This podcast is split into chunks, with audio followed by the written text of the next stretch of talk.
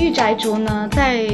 历史上来说的话，其实是一个非常就是有日本历史的一个字语。普遍啦，大家公认的话是有点偏颇的一个词，指的是消费、收集、崇拜各种流行视觉文化的一群异常狂热的动画动漫迷。我觉得御宅族这个形象变化，呃，有一个原因就是它已经从一个小众的人群变成了一个大众化的一个概念或者一个标签了。我觉得极客就像我说的，他是专注于创造、搭建网络世界的工程师，他是一个搭建者。然后御宅族呢，这个宅呢，就更多的还是专注在这种内容的生产者和传播者上，他是研究者。因为我们作为全球历史最悠久的拍卖行，我们会推出就是一系列 NFT 的作品，嗯，其中一个就是呃 Rafik Anadol 的工作室他们做的一个就是一个互动式的 NFT。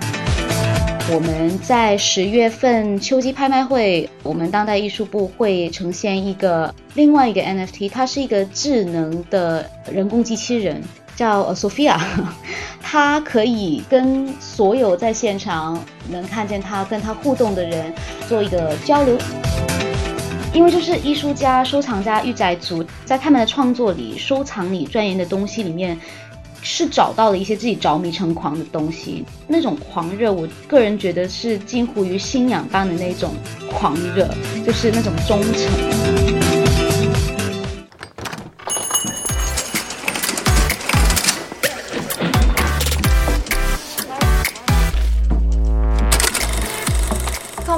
和荔枝播客出品，国内首档专注于潮文文化的播客节目《Pop Park》，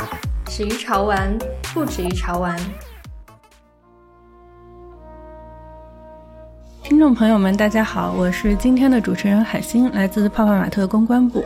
今天我们非常荣幸的请到了苏富比当代艺术部专家何诗慧。主持人好，听众们大家好。嗯，以及玩具文化研究者达斯佛。大家好，很高兴来到这里。啊，今天我们一起聊聊御宅族这一群体。之所以想到聊这个话题呢，也是因为苏富比拍卖行刚刚举办了一场以此为主题的网拍，那从艺术的角度诠释了御宅族，我觉得非常有意思。所以今天呢，也是抱着向两位专家学习的态度来做这期节目。那话不多说，咱们就开始吧。啊，那何小姐，我先想让您给大家介绍一下“御宅族”这个词源于何处，比较公认的定义是什么呢？其实“御宅族”呢，在历史上来说的话，其实是一个非常就是有日本历史的一个字语。普遍啦，大家公认的话是有点偏颇的一个词，指的是消费、收集、崇拜各种流行视觉文化的一群异常狂热的动画动漫迷。那流行视觉文化的话，主要是以动漫画呢，呃，美少女模型呀、电玩、网络，呃，以及三 C 产品等等，这一种就是他们在消费的行为上的一些些特点。那他们。普遍呢，性格上也是被人家觉得是比较内向的，可能是有点社会脱节，呃，有社交障碍啊，有点交不到异性朋友，而且当中，嗯，有一种印象，板刻印象就是男生会占的比较大多数，会有点不修边幅的那种感觉。但总概而来呢，他们就是一群狂热粉丝，对于他们喜欢的东西非常非常的专注的一一群粉丝，对，嗯。大师傅，那刚刚何小姐也说到这个词和日本的动漫文化有一定的关系，这个你是不是有一些了解？呃，御宅族，我觉得它首先在我的理解里，它是特指的是日本流行文化的爱好者，就是日本题材的动画和漫画。《机动战士高达》的御宅族已经是日本的第三代御宅族了，更早的那个御宅族应该是呃，在五十年代最早的那些喜欢。美国那个流行文化，美国那些卡通进来到日本之后，然后手冢治虫啊那一批人，宫崎骏那一批人，然后开始受到这个影响，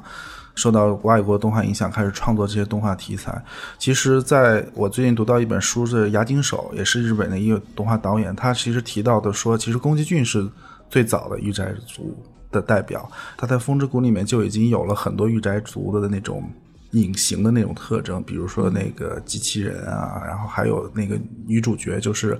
女性特征非常明显啊，那种就御宅族的那个名词叫巨乳，指胸特别大的美少女。宫崎骏已经把这些特征已经融入到他的动画里了。说到机动战士高达这一代的御宅族呢，其实是这样的，就是日本在二战之后呢，它是不允许拍战争片的。之所以它不允许拍战争片呢，所以呢，它才诞生了哥斯拉这样的意象。哥斯拉其实本质上是对原子弹恐惧的一个具象化。日本长期时间内不允许拍战争片，所以导致呢，它一些就是战争题材呢，引向了一个想象的世界。比如说《机动战士高达》，它其实就是呃基于无法拍战争片的这个基础之上，然后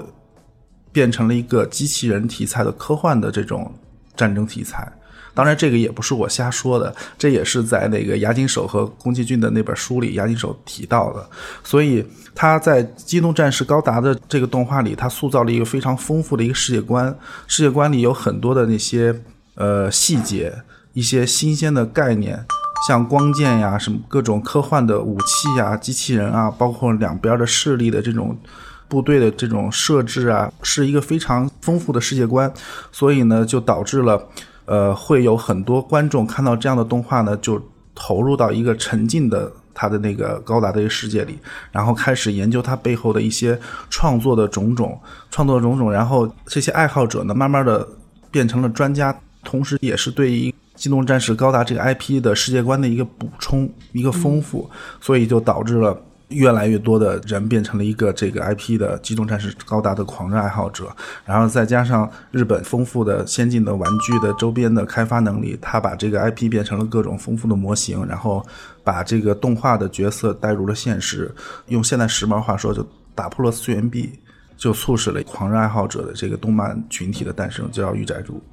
御宅族，他其实会有一些误解，或者有一部分人对他有负面的印象。这种印象是从何而来呢？其实这个东西呢。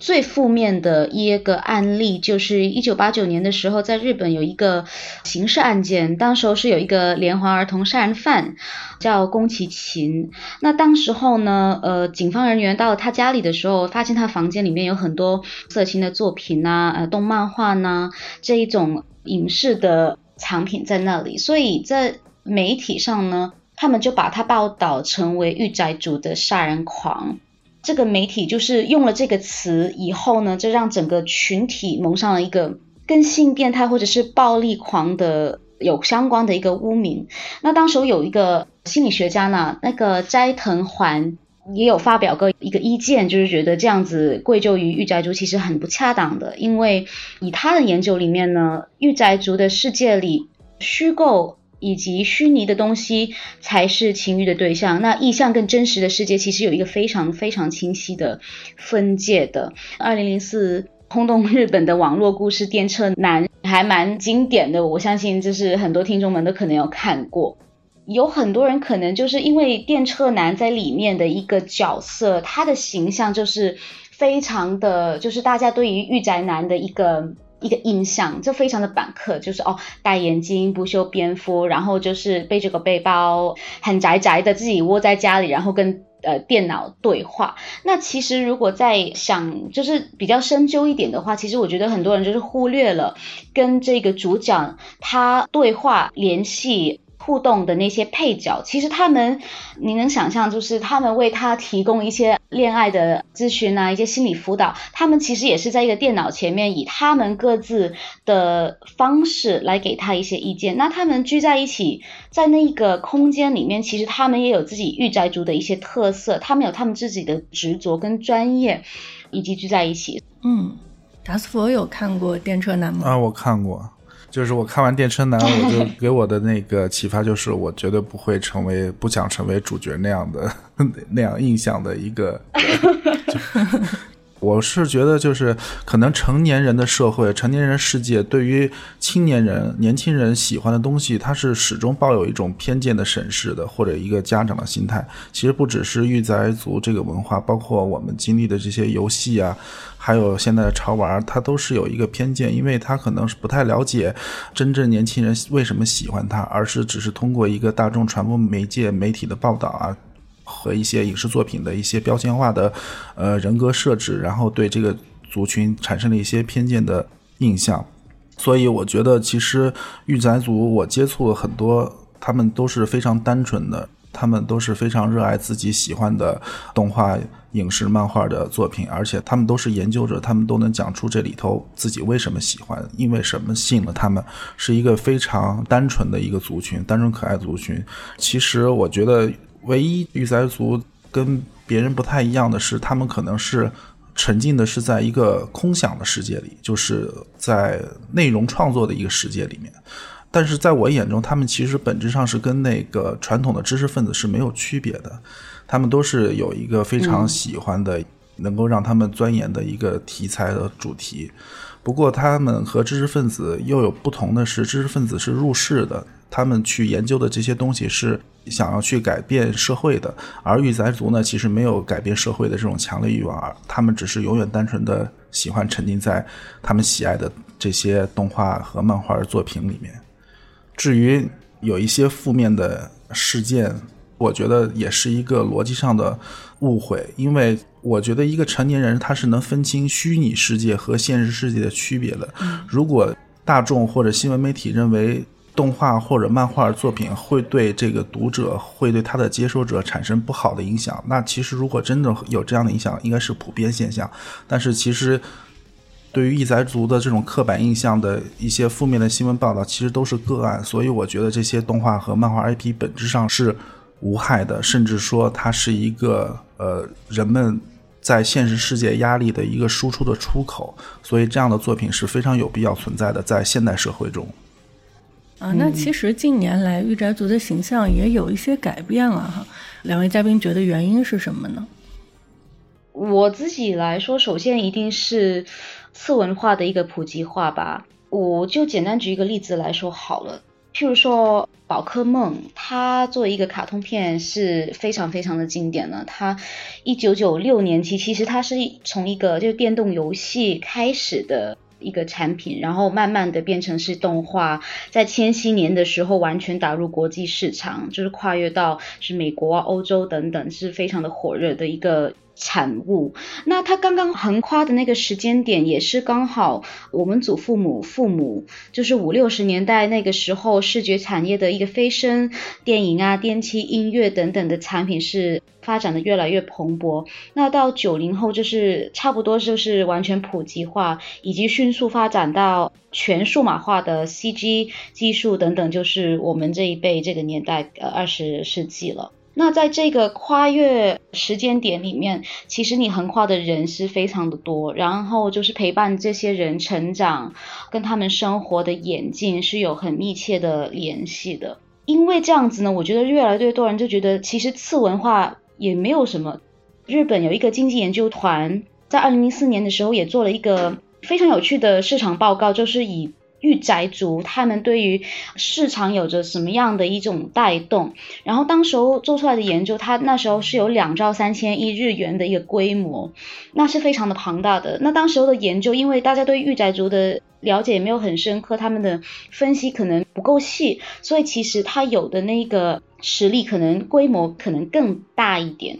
有这样子的一个资金流动，就可想而知，它整个群组是变得越来越大。那当然到后来是受到了很多国外学者的一些关注，譬如说在意大利主办了一个威尼斯双年展，是第九届。那当时候的国际建筑展呢，日本馆展出的项目。就是用了“御宅族”这个词去研究它的空间跟人格跟都市的一个互相互动。那某一些动漫里面中产生的一些符号啊角色，也就是被一些国际的知名设计品牌使用啊，开始做一些连成，所以“御宅族”这个词才在国外开始被人家所认识以及肯定。最近期的一个例子吧，就是二零一九年。英国的大英博物馆，他们做了一个非常专注于日本漫画文化的一个专场。那里面的展览就是从漫画的原始，它是说到很久远古以前的一些日文的文本里面有的一些插画，里面就开始有漫画的一些形象在里面，然后慢慢的演练到我们现在今天所看到的动漫的那些产物。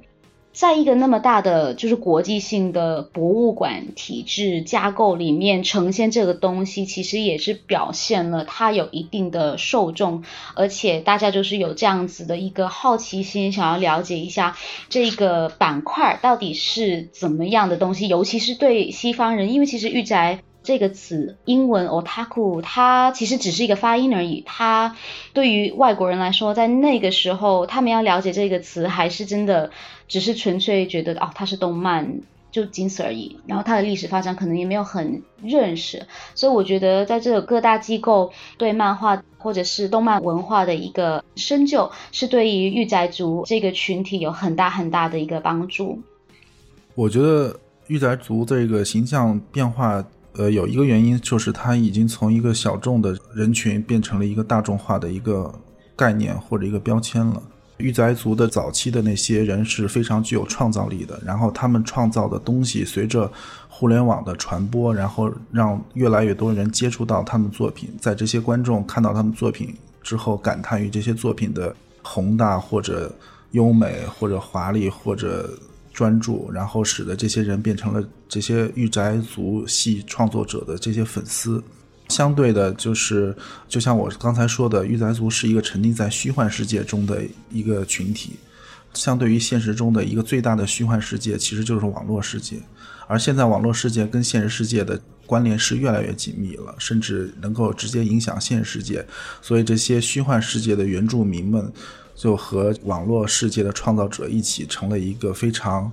流行的一个群体，或者叫做数字居民这么一个群体。就包括极客，极客是网络世界的创造者。那对于我来说，御宅族可能是网络世界内容的生产者、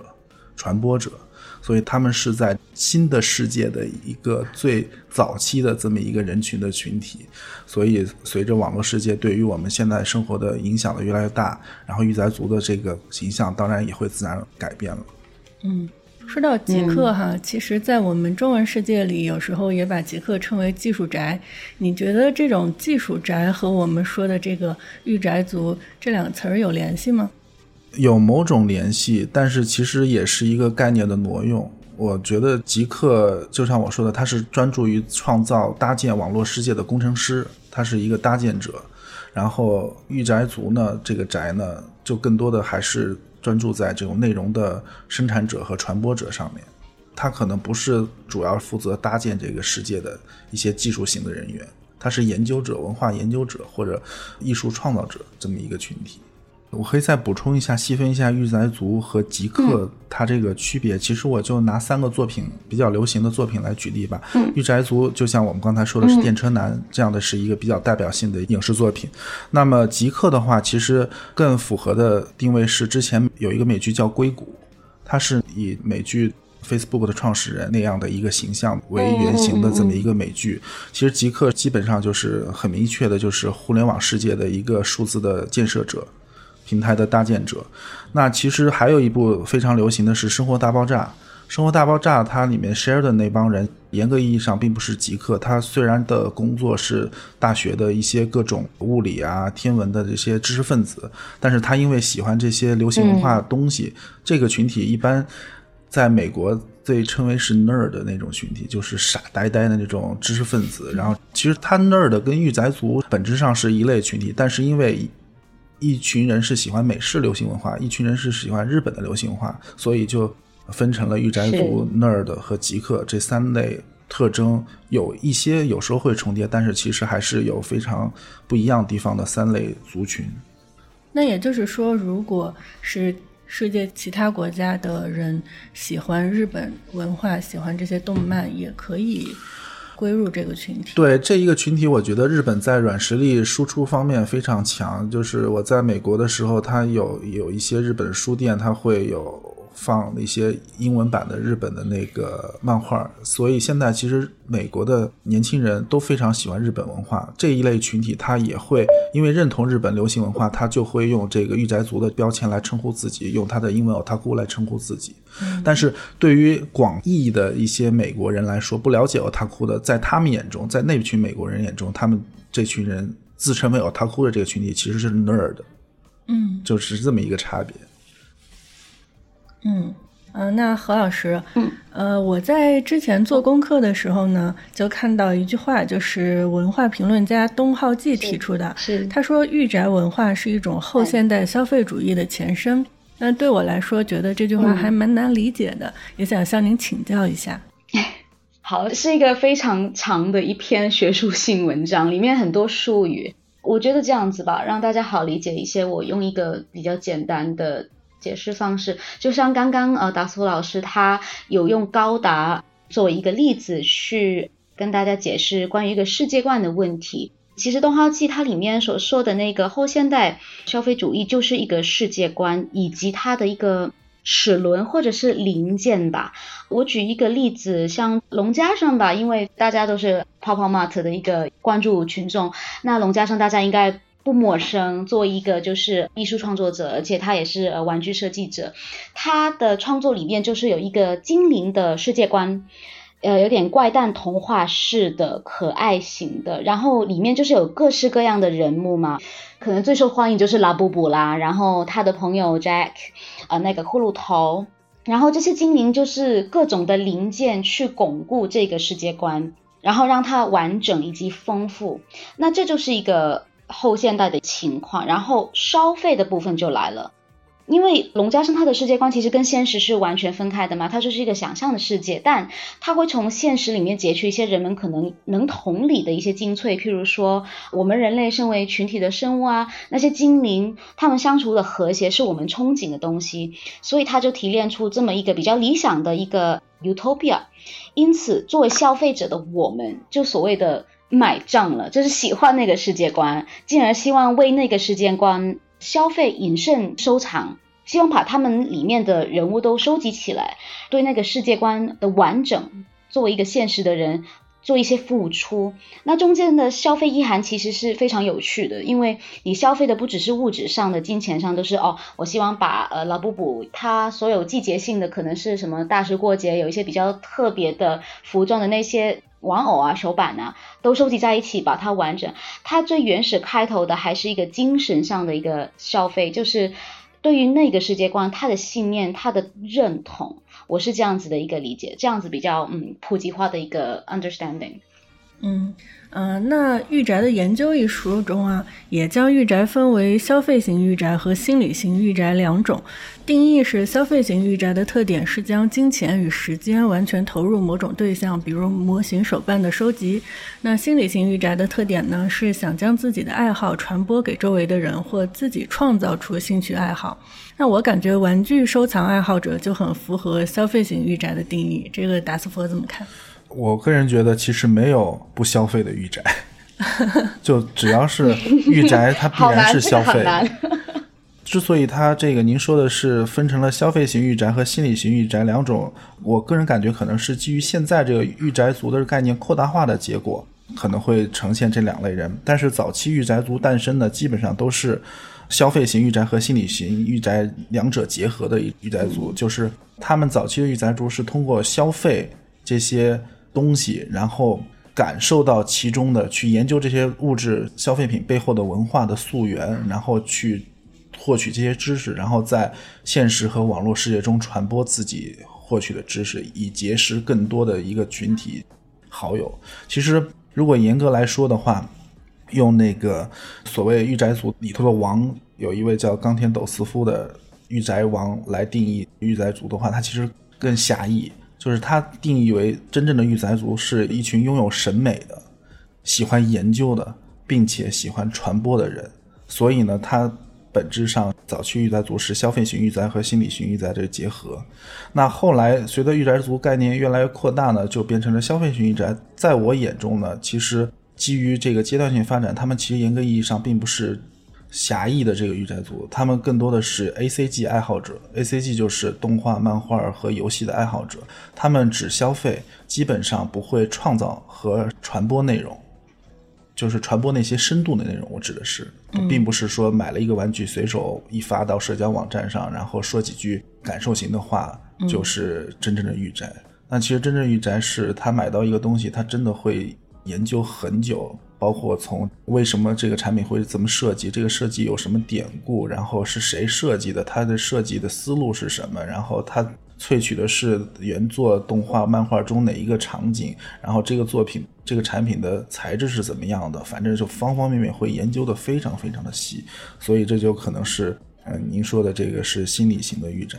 我觉得其实玩具爱好者。这两种类型的御宅都有，但是大多数的可能是消费型御宅，然后非常少的一部分是消费型御宅加心理型御宅的结合体。玩玩具的人是不可能不买玩具的，你不买玩具的话，就不会知道这个玩具好在哪儿。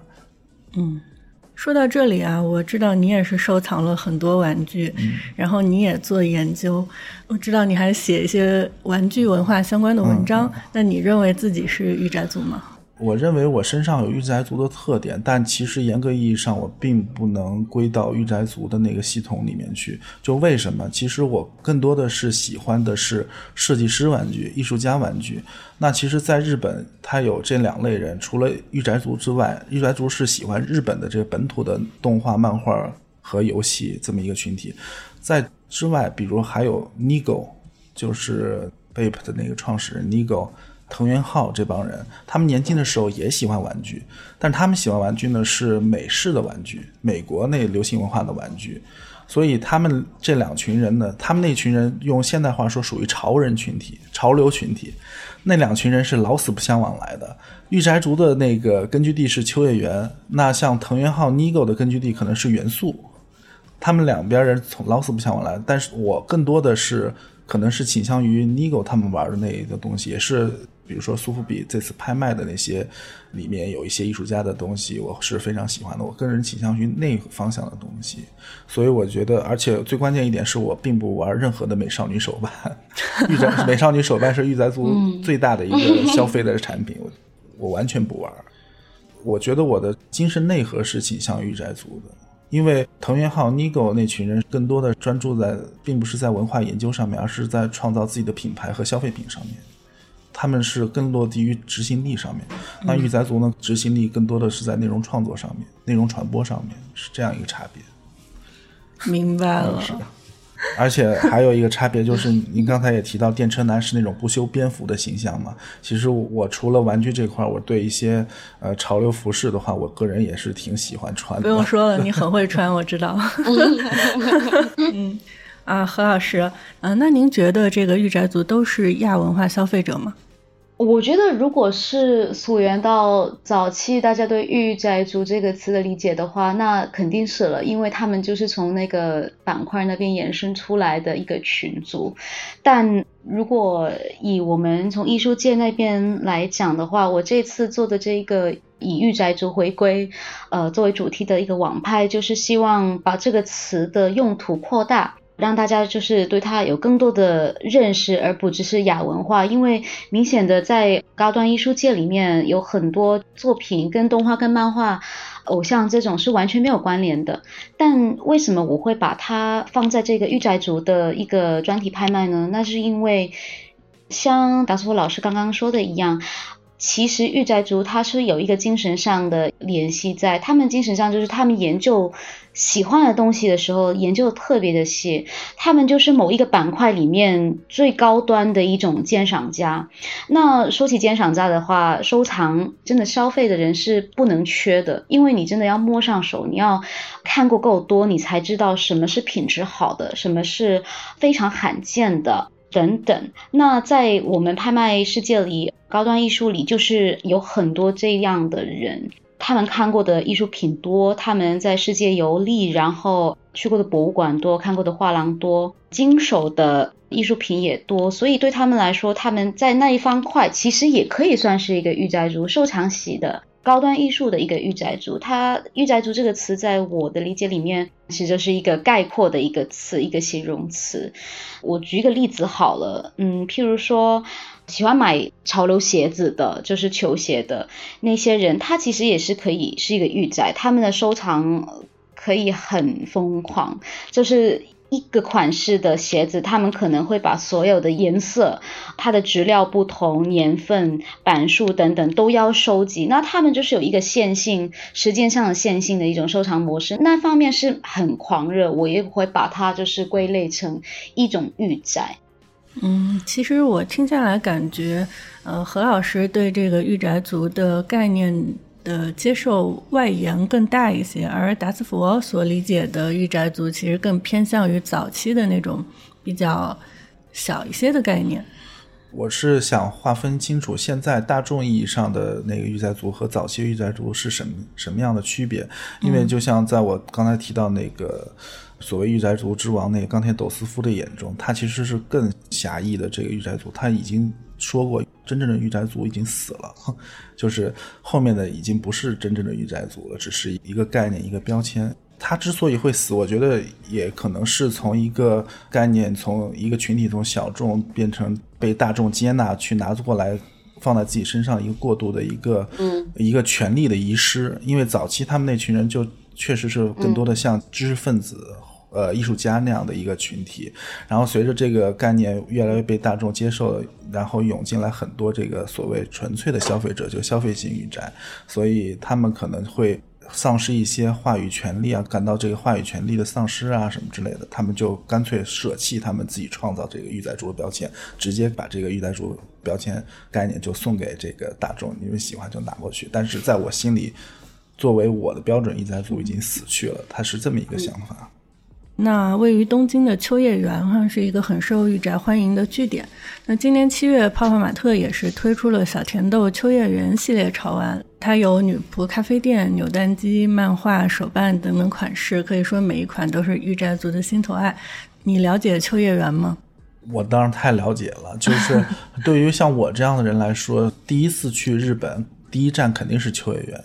概率可能是百分之八十吧，因为我我第一次去东京的时候，一下飞机就直接去秋叶原了，然后就是买了一堆那些玩具啊，所以它那个秋叶原，关键是它是 呃有很多那种呃玩具的非常集中的一些连锁店铺，而且它那边。一般秋叶原，它最近年来，它这个对于御宅形象的这么一个符号化的绑定是做的比较好的，就是一想到御宅文化，可能会首选的秋叶原。但是其实随着这个前两年，就是去日本的游客越来越多，我个人感觉秋叶原其实已经变成了一个类似于北京王府井或者香港的一些那个信和那样的地方了，就变成了一个外来游客。去的一个景点了。从我个人来说，他们那边卖的玩具其实性价比已经不太好了，就是可能会价格会稍微偏高一点，然后导致一些去东京或者去日本游客开始发掘其他地方能够买到玩具和手办，像中野、中野百老汇就是一个非常适合买买到一些比较稀奇古怪玩具的地方。嗯，所以我看到过一种观点哈，就是说御宅族被视为文化的高阶消费者和欣赏者，跟他们对视觉的敏锐、对触觉的敏锐是不是有直接的关系呢？我觉得当然是非常有关系的，因为其实无论是玩具藏家也好，或者动画漫画的收藏者也好。或者就是艺术品藏家也好，为什么之所以会成为藏家，它其实是有真正吸引人的魅力的，就是一个感觉的最大的升华。就后来我刚才说的是，比如说早期御宅族对于收藏的是漫画书书的载体没什么可说的，但是现在这个漫画书收藏群体已经就是疯狂成了一个按版本收书的，比如说《七龙珠》，《七龙珠》这部漫画，全世界各地。的版本的差异，哪个版本是最好的？嗯，然后如果得不到我最好的版本，这些狂热的漫画爱好者会全世界搜集跟七龙珠相关的资料，自己做成一部符合自己心中完美七龙珠书籍的这么一个同人志，他们。就是基于对于自己兴趣的爱好，他们完全是进入进行创作的。其实创作在我眼里，传播也是创作的一种，因为你必须要有通过这些收藏，有一些丰富的感知，能够表达出自己观念，这个过程本身就是创作了，那你才能传播出去。呃，我是非常认同您说的这个玉簪是高阶消费者和欣赏者的。我再补充一下，其实是创造者。它其实也会对艺术家本身或者漫画、动画的创作者形成一个在创作灵感上面一个极大的呃辅助的作用。嗯，然后两边创作者和消费者互相就是相辅相成、互相成就这么一个关系。嗯，明白。何老师觉得呢？就是时代进步了，人们都更富足，就讲究的就是生活的品质。他们消费的话，不只限制于必需品嘛，以至于会有收藏的一个行为，而且收藏的就是不一定是奢侈品，就真的是纯粹是满足自己兴趣、自己爱好的一个东西。那你资讯发达，它的科技发达，加速了这些鉴赏者的成长。所以，御宅族也是有衍生到，除了鉴赏者、消费者，也是一个创造者的一个提升，是有这样子的一个趋向在。我我想补充一点，到这种程度的这个御宅族，或者说消费者或者藏家，他们。呃，用一个日本非常知名的自称是工薪阶层的收藏家来说，他之所以会收藏这些艺术品或者收藏一些别的东西，他是认为藏家是人类文明的一个传承者，因为他只是阶段性拥有这些作品，但是他会通过自己收藏行为把这些优秀的作品，然后集中的传播给大众。其实很多藏家是呃认为自己承担着一个把自己真正喜欢的东西传播给更多人，然后让这个。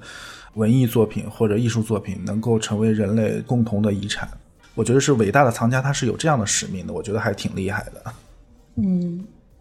对啊，对啊，尤其是在国内或者是日本，其实有很多艺术机构，本来一出来的时候就是一个藏家。就是那么的醉心于某一些艺术或是某一些藏品，然后慢慢扩大自己的收藏，以及可以策划到一个有整体连贯性、有故事性、呃叙述性的一个收藏，然后就开始建立一个真的实体的架构，就是博物馆、藏馆等等，然后就有大众进去去欣赏，以及达到了那个传播的功效。对，就是我们可能一开始会感觉到御宅族的家是有各种各样的东西，就是非常丰富的家。其实，呃，收藏者或者御宅族对于他自己的心理状态来说是这样的，就是他会有收藏到一定程度，他的眼光越来越刁钻，他会让每一个他的藏品都是他自己的化身。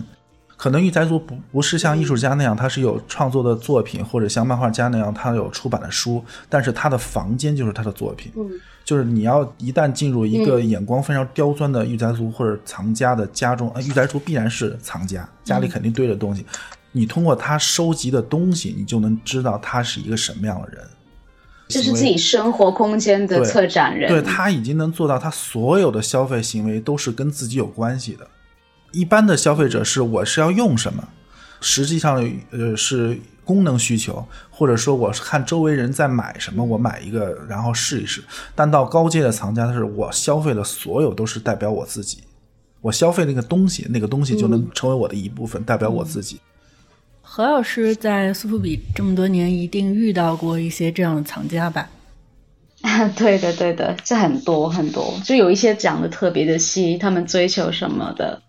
嗯，苏富比接下来还会有哪些有趣的拍卖专场？您可以给我们提前透露一些吗？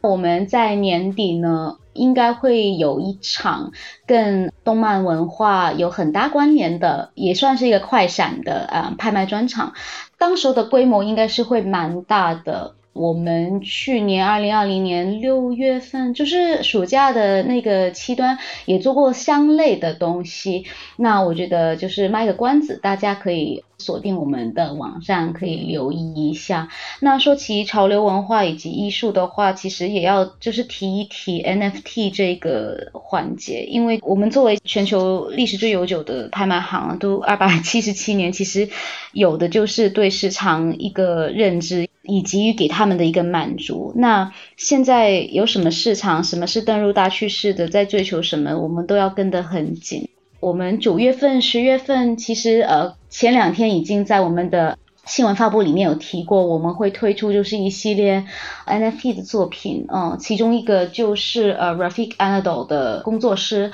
他们做的一个。就是一个互动式的 NFT，有很多人说，哎，你买一个 NFT，它其实只是一个网络上的东西，但他们这个是一个能够有互动性的，就是你处在一个房间里面，呃，里面所有的 NFT，因为它是一连串外太空啊拍摄回来的一些图片，然后就能弄成好像是星河一样的一个环境，这是一个能投入性的，就是实体人可以体验到的一个 NFT 的呈现。那另外就是人工智能 AI 的一个加入。我们在十月份秋季拍卖会，我们当代艺术部会呈现一个另外一个 NFT，它是一个智能的人工机器人，叫 Sophia，它可以跟所有在现场能看见它跟它互动的人做一个交流。交流以后，他们会因此而产生，就是生产一个 NFT 出来，这个体验也是蛮新进的。所以我觉得，就有兴趣的朋友可以在我们网站再详细的阅读一下。如果是有在香港的朋友们，也可以来我们十月初的预展，跟我们 Sophia 来一个互动，然后看看你能就是延伸出怎么样的一个 NFT 出来。嗯嗯嗯，非常期待。那何老师，您觉得从艺术家的角度，御宅族式的表达有哪些特点呢？然后有哪些代表性的艺术家？我觉得用风格来说的话，就有点就是狭隘了，因为我们又会不小心掉进就是御宅族等于次文化的那个呃已经有点过时的陷阱里。嗯，我觉得特点的话，我会用一个 可能比较不相关的词，但信仰吧。因为就是艺术家、收藏家、御宅族，在他们的创作里、收藏里、钻研的东西里面，是找到了一些自己着迷成狂的东西。那种狂热，我个人觉得是近乎于信仰般的那种狂热，就是那种忠诚。那如果从艺术家的出发点的话，大概就是锤炼他们独有的创作手法啦，去钻研他们的风格，又或者是在某一个图像上不停的去研发不同的表达方式。很明显的例子，应该就是村上龙跟他的那个超平扁的军队，就是村上龙的那个呃微笑脸的花那个形象，跟大家就是应该不陌生。那他们呃是把动漫的这个画风带进了高端的艺术市场。里面包含的有很多，其实是村上龙自己个人的情绪。他当时候去美国，水土不服啊，就是有思乡的情绪在里面。那当然也同样的，它包含了日本战后人民他们的复杂情绪，就是呃如何保持乐观。但其实那时候他们的打击还蛮大的嘛。他自己也说了，他自己就说哦，我高中的时候已经成了御宅族，他自己跟这个全体是有一个嗯，他觉得是有一个个人的联系在那边，然后也很非常大方的，就是说动漫文化是影响他最深的一个，他的创作力影响最深的一个元素在里面。那跟他相对于有点不一样的就是，他的团队以下有一位叫为 Mister 的，他的作品也是。非常的动漫风，专门就是画一些非常甜蜜卡哇伊漫画风的女生，在呃一些就是日本的街道上，或者是虚拟的环境里面的一个呈现状态。那 Mr 在一个二零一八年的访问里面有说过，他是一个彻底的动漫系御宅族，完全。就是日本人最早期认为御宅族是的那一个行类，然后他说他当时候感觉自己蛮羞耻的，所以就很内向。但长大以后可能嗯也有成长吧，反而是是把这种他形容为羞耻的一个心态，就化作为创作的一个武器，然后他的宇宙就是御宅宇宙就爆发了，然后就不停的去以他的那种。动漫视觉绘画出一些很多在我们现在高端艺术市场里面非常备受追捧的、非常成功的艺术家，因为这些都比较日本嘛，我可以讲一下西方那边的也有代表。Cos 其实呃近年大家也是不陌生，他在世界各地弄了很多实体的一些。装置艺术展览，而且也跟很多不同的呃服装品牌有连成。那 cos 他自己没有把自己归类于御宅族，他对这个词的认知是他第一次二零零一年去日本办他第一次的个展，在日本当个展的时候，他就说他呃认识了很多当地的日本人收藏家，然后就发现他们的执迷。是特别有鉴赏家的那个特性，就觉得哎，好厉害！这些人看到一个玩具，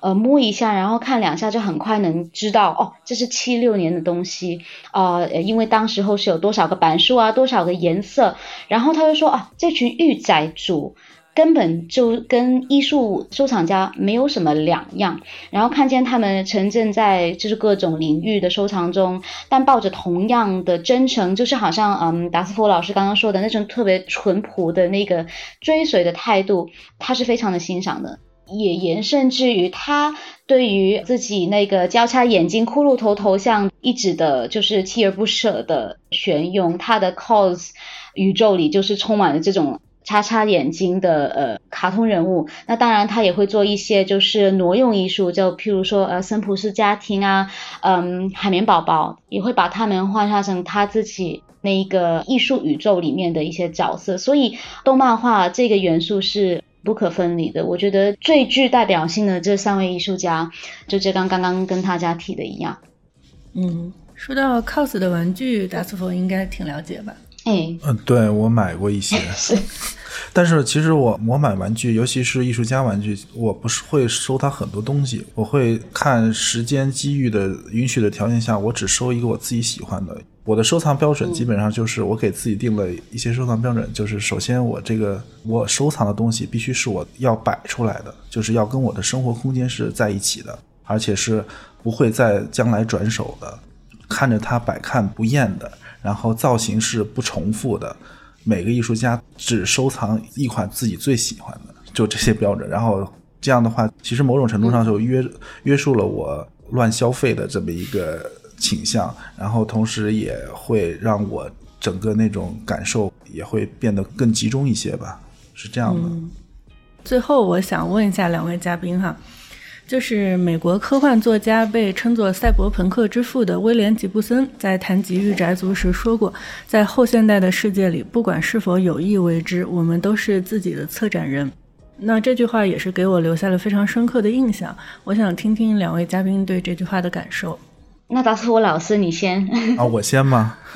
我觉得这句话其实符合我刚才说的那个房间的御宅族房间的这个概念。然后同时，我我的理解是这句话可能更对我的感受接近于那个 Andy Warhol 说的，在那个未来世界里，每个人。都会有十五分钟的成名的时间，然后其实就是我们表达自我的渠道和方式现在越来越多了。以前其实要表达自我，向大众表达自我，第一个你是没有渠道的，因为你表达的方式可能要通过基本上是书嘛，在互联网没有出现之前，或者电视媒介，其实这个成本是非常高的。那有了互联网之后呢，这个表达的渠道就。通畅了很多，那每一个人都可以通过互联网去来表达自己。那怎么表达自己呢？就像我刚才说的，并不是所有人都是有创作自己符号的能力的，就创作能力的。那他的表达可能就是在后现代世界里，就是消费世界里，他是通过消费来去在互联网上或者各其他渠道来表达自我的一个形式。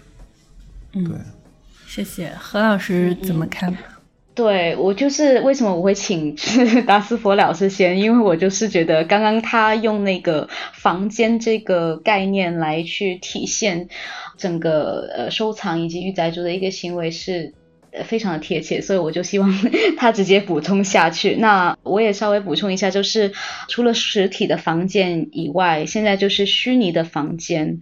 譬如说我们用的一些社交平台，微博、Instagram。WeChat 可能也是有的，就 channel 大众号那种，在里面发布的一些讯息，呃，或者是分享的一些嗯图像呀资料，其实也是一种策展的模式。策展也不是只限于我收藏的艺术品是怎么样，或者是自己的收藏有多大，更像于是一个自己人设，因为现在。我们所有人在社交媒体里面，呃，每天收到的讯息其实是太多了，一多你选择性就你可以选择，但选择太多的时候，你是怎么样去特显自己？这是个人的选择呢。好的，谢谢两位老师。啊，我本来之前觉得这个词离我非常遥远，但是今天跟两位老师聊完之后，我觉得收获非常多，可能回去我还要消化一下。嗯，那咱们今天的节目就到这里。好，谢谢。非常谢谢两位的时间。好的，谢谢两位。